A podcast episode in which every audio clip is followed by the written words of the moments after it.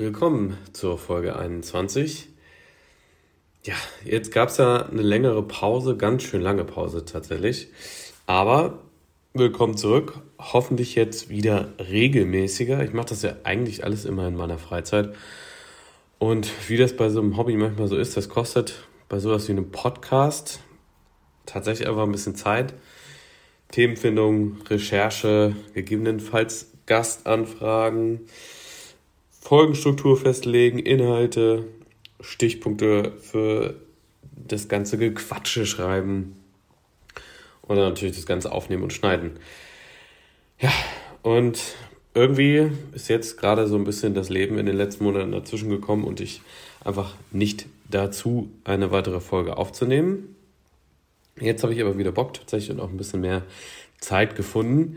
Deshalb gibt es eine neue Folge heute mit dem Thema Selbstbewusstsein, mal etwas abseits vom üblichen Sport-Content und der Verbindung dahin.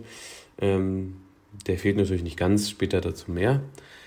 Aber gerade für mich ähm, ist das ganz aktuell ein persönlich wichtiges Thema, da ich gerade an der einen oder anderen Stelle darüber etwas lernen kann und auch muss tatsächlich, ähm, einfach aus einem eigenen Antrieb heraus.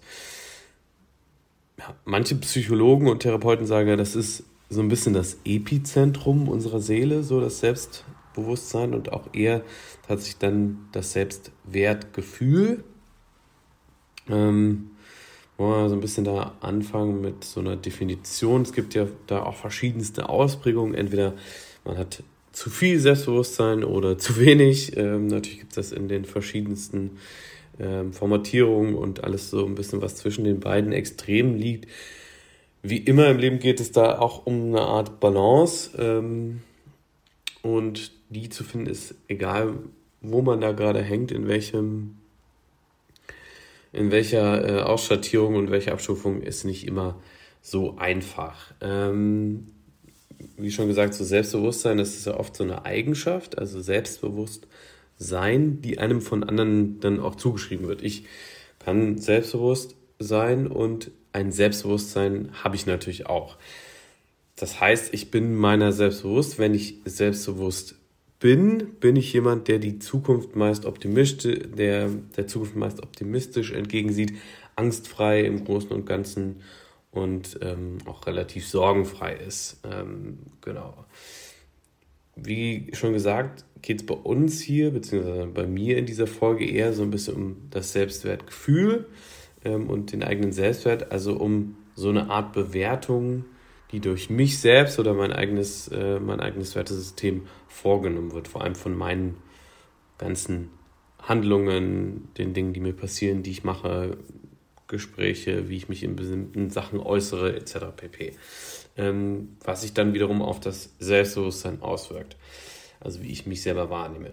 Der eigene Selbstwert ist bei jedem unterschiedlich und etwas, ähm, also das ist nicht was, was man einmal erworben hat, dann ist es immer da und bleibt gleich, sondern das ist auch eher so was Dynamisches und abhängig von ah, natürlich vielen Erfahrungen, die wir in der Kindheit machen, ähm, Erziehungsstilen unserer äh, Fürsorgepersonen, wie meistens den Eltern, aber auch Großeltern, ähm, je nachdem, wie man so aufgewachsen ist und den Erfahrungen, die wir natürlich da in der Kindheit gemacht haben, aber auch die wir jetzt und hier machen. Ähm, das Selbstwertgefühl, und das, äh, da hängt das oft mit drin, ist das Selbstvertrauen, hängt viel von der Erziehung unserer ähm, Eltern ab und der Fürsorgepersonen, die wir als Kinder hatten, ähm, aber auch von traumatischen Erfahrungen, die wir damals beziehungsweise vielleicht auch jetzt gemacht haben oder machen. Wenn beispielsweise die Eltern zu beschützend waren, dann kann das genauso schlecht für das eigene Selbstwertgefühl sein, wie wenn die Eltern sehr kalt gegenüber dem eigenen Nachwuchs gewesen sind. Wenn die Eltern zu erdrückend, lieben und zu caring sind, dann wird das Selbstwertgefühl des Kindes in vielen solcher Fälle auch geschwächt, da das Kind sich nicht abnabeln kann. Und das Erlernen der eigenen Selbstständigkeit nicht wirklich erfolgen kann. Die Eltern, wenn sie dann dieses Kind ähm, nach Selbstständigkeit quasi streben sehen, fühlen oft selber eine Zurückweisung, machen dem Kind dann oft Schuldgefühle, weil die sich traurig und enttäuscht sind darüber, dass das Kind halt auch eigene Entscheidungen treffen will und eigene Wege gehen möchte.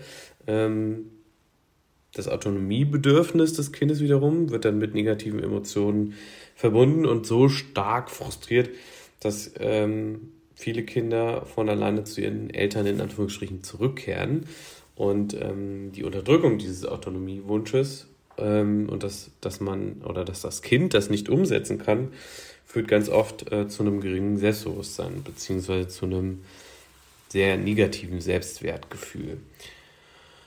Wenn dann die Eltern dagegen sehr kalt gegenüber den eigenen Kindern sind, ähm, dann wird das Kind oft in seinem Bedürfnis nach der Bindung ähm, zu den Bezugspersonen, eben zum Beispiel den Eltern, frustriert.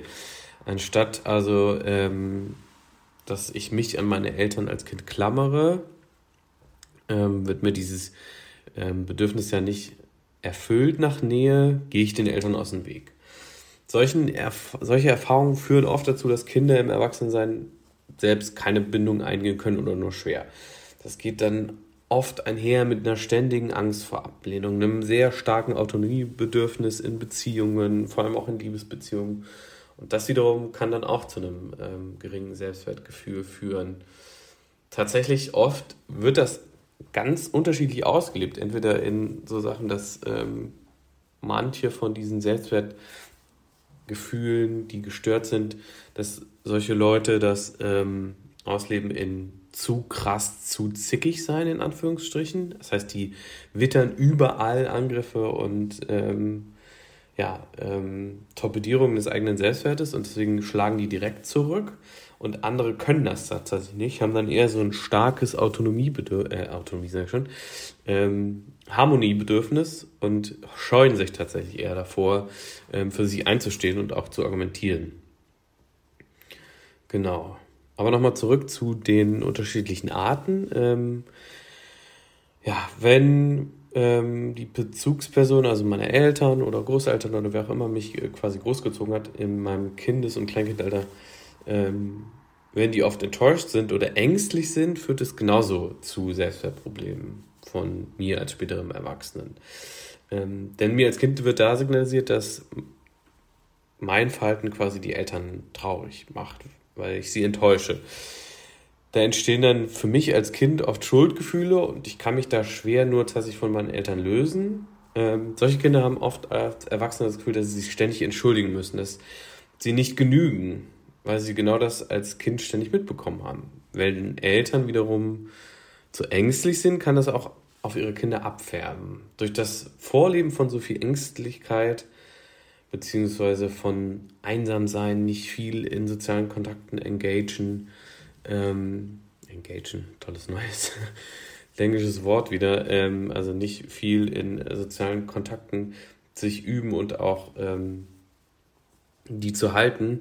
Das können sich Kinder abschauen und ähm, selbst dann kein Vertrauen in sich und auch andere fassen und ähm, haben dann das Gefühl, jeder ist gegen sie, weil sie das so auch mitgekriegt haben, weil das Ängstliche beziehungsweise genau solche Eltern da oft ähm, mitsagen, du musst aufpassen, jeder will dir was Schlechtes, ähm, etc. pp.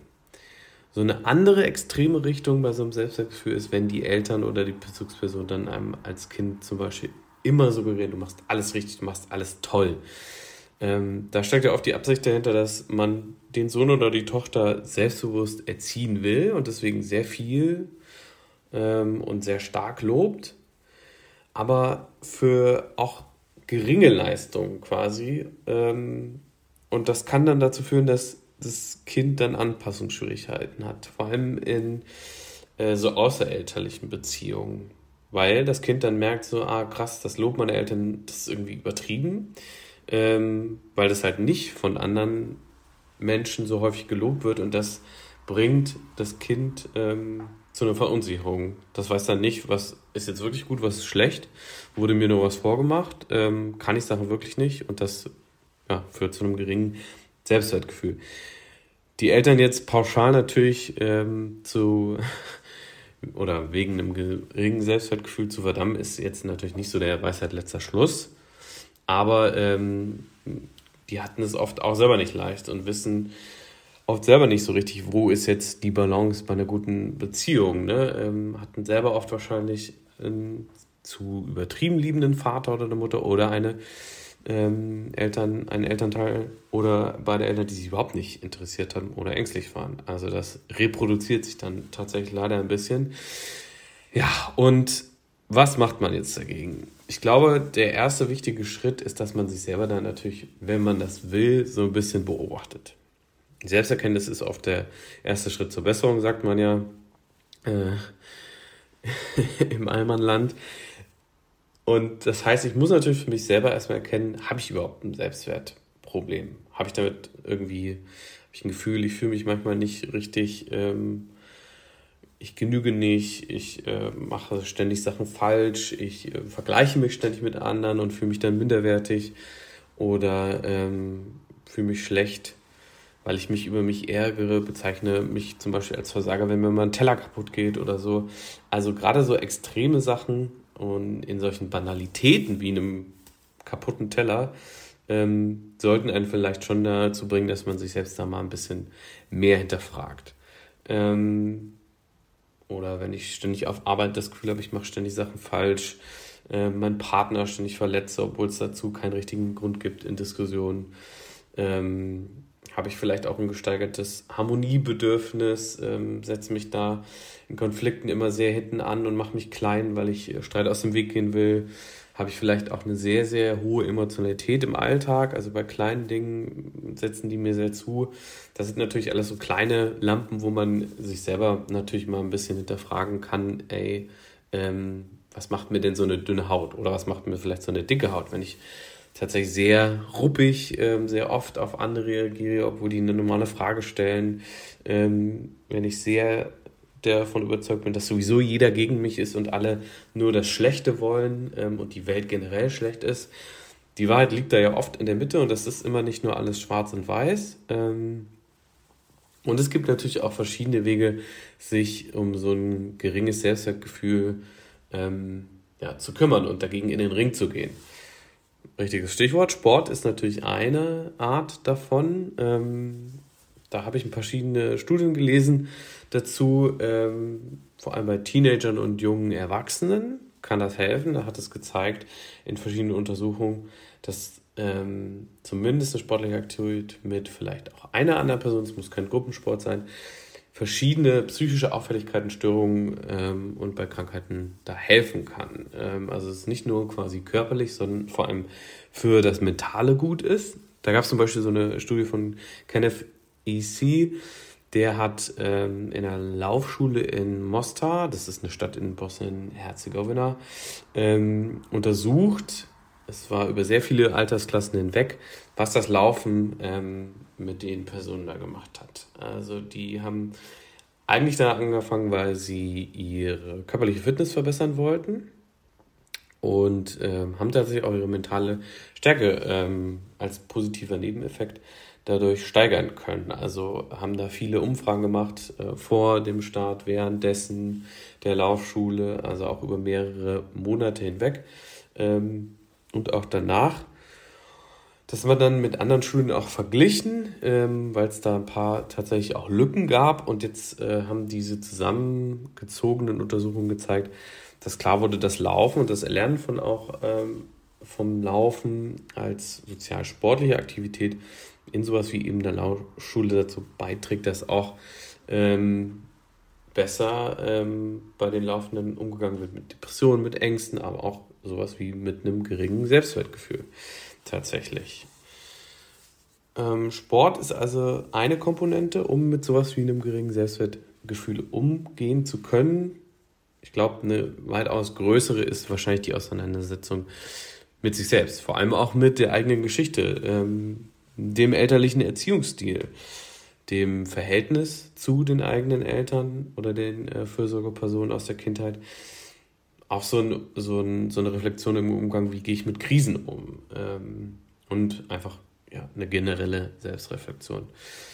Das kann natürlich über die verschiedenen Sachen da auch funktionieren, über Selbsthilfebücher. Ähm, besser ist aber, glaube ich, tatsächlich eine Gesprächs- oder Verhaltenstherapie. Jetzt ist das natürlich immer nicht gleich, was, was sein muss, wenn man merkt, so, ne, ich habe da ein paar Probleme irgendwie, bin oft ähm, ja, gekränkt oder ähm, wie gesagt, dieses andere Extrem, bin ständig auf Angriff, ähm, obwohl mein Partner vielleicht normal mit mir spricht, ein Freund äh, eine witzige Bemerkung macht, aber mich das total schnell in den Verteidigungsmodus ähm, bringen lässt und äh, ich dann da vielleicht auch ausfallend werde, obwohl ich es gar nicht möchte.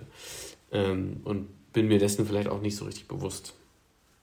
Aber ich glaube, so eine Selbsterkenntnis, wie vorhin gesagt, ist überhaupt erstmal so der Startpunkt, um mit sowas anzufangen. Ähm, genau. Man muss natürlich nicht immer sofort in solchen Extremen denken, ähm, aber ich glaube, ja, dass so eine gesunde Selbstreflexion da ähm, wichtig ist. Vor allem auch ähm, ehrlich zu sich selbst zu sein und da auch ähm, authentisch ähm, gegenüber den Mitmenschen oder mehr Authentizität zu zeigen und denen auch die Chance zu geben, richtig auf einen reagieren zu können. Das ist ja auch oft das, dass die anderen gar nicht so richtig wissen, woran sie dann sind oder warum jetzt das als Reaktion kam ähm, und dann da natürlich selber nicht so richtig wissen, wie können sie damit umgehen. Aber ja, das ist natürlich auch nicht immer so leicht und erfordert da auch ein bisschen Arbeit, vor allem an einem selbst. Ähm, wie ihr merkt, ich finde das Thema Selbstwertgefühl, Selbstbewusstsein krass spannend. Ähm, stehe da aber gerade auch tatsächlich selber am Anfang, mich da einzuarbeiten und äh, ein bisschen was zu lernen. Aber es gibt bestimmt bald nochmal eine Folge zu dem Thema. Ähm, ja, und bis dahin wünsche ich euch erstmal alles Gute und sagt bis zur nächsten Folge ausgefranst.